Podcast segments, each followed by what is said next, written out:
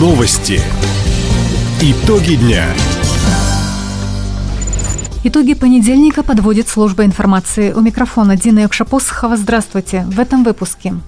Дорогу в районе имени Полина Осипенко отремонтируют по требованию прокуратуры. В России ужесточили правила покупки оружия. В крае поддержит проект по развитию детско-юношеского туризма.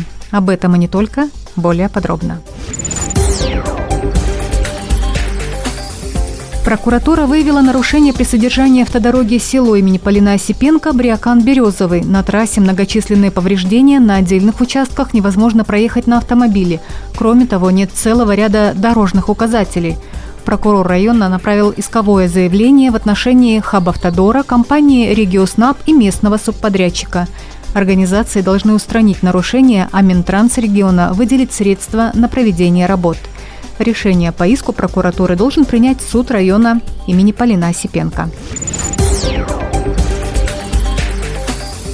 В конце прошлой недели в крае произошло сразу несколько несчастных случаев на воде. Об этом в нашем утреннем эфире рассказала представитель пресс-службы регионального управления МЧС Анастасия Котова. У нас за вчерашний вечер было зарегистрировано три происшествия на воде, и, к сожалению, погибли люди, в том числе и несовершеннолетние. Вчера у нас в Хабаровске при купании в карьере на улице Прогрессивной мальчики утонули 13-15 лет. Тело одного из них уже было извлечено и передано сотрудникам полиции. Поиски второго до сих пор продолжаются. В городе Амурск на городском пляже утонул молодой человек, ему 19 лет. Его будут искать. И примерно в то же время поступила информация о том, что в Солнечном районе в искусственном карьере утонул гражданин 91 -го года рождения. Его тело было извлечено очевидцами и передано сотрудникам полиции.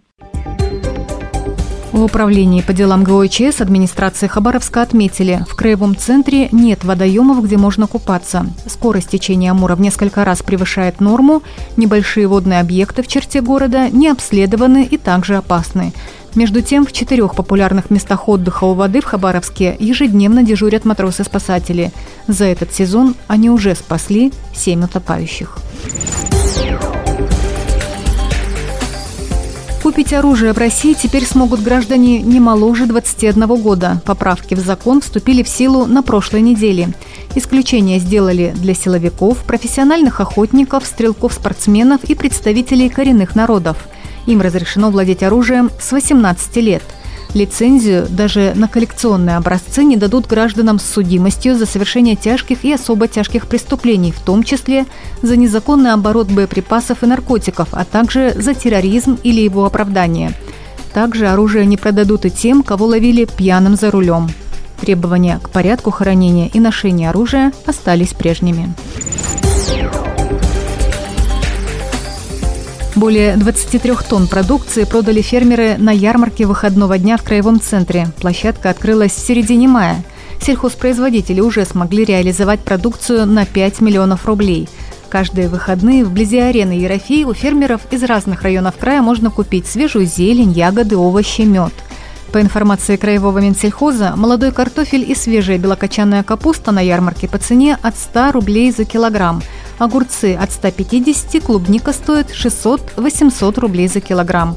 Мед бархат этого сезона 500 рублей за литр. Все товары проходят ветеринарный контроль на месте. Ярмарка у арены Ерофи работает каждые выходные с 8 утра до 3 дня. Движение по улице Ким Ючена перекрыли сегодня в Хабаровске на участке от Ленинградской до Некрасова – Ограничения будут действовать до 26 октября. К этому сроку должен закончиться плановый ремонт трубопровода. Как отметили в хабаровских тепловых сетях, на время работы отключения горячей воды не будет. Горожане смогут пользоваться услугой в обычном режиме. Что касается общественного транспорта, автобусы направили в объезд по улице Карла Маркса, через улицу Льва Толстого и по Амурскому бульвару. Правительство края поддержит проект Центра социальной адаптации молодежи «Грань». Накануне тренировки юных байдарочников и скалолазов посетил губернатор Михаил Дегтярев. Руководитель центра Михаил Непогодин не только рассказал о занятиях в секциях, о работе с детьми и подростками, в том числе из детских домов и интернатов, но и представил программу «Безграничное детство». Михаил Дегтярев отметил особое значение детско-юношеского туризма в воспитании молодежи. Направление, которое учит взаимовыручки, дает навыки, которые иногда и в семье-то некоторые дети не могут получить, потому что папа на работе, мама на работе. Поэтому это важнейшее направление. Я полностью вас поддерживаю, Михаил Михайлович, в этом устремлений. То, что опыт надо масштабировать, это очевидно. И то, что Хабаровский край здесь в вашем лице, в лице центра «Грань» флагман, нам это очень приятно. Губернатор пообещал оказать всестороннюю поддержку проекту «Безграничное детство», а также пригласил руководителей центра «Грань» принять участие во Всероссийском туристическом форуме. Напомним, он пройдет в Хабаровске 22-23 сентября. Таковы итоги понедельника. У микрофона была Дина Якшапосхова. Всего доброго и до встречи в эфире. Радио «Восток России». Телефон службы новостей 420282.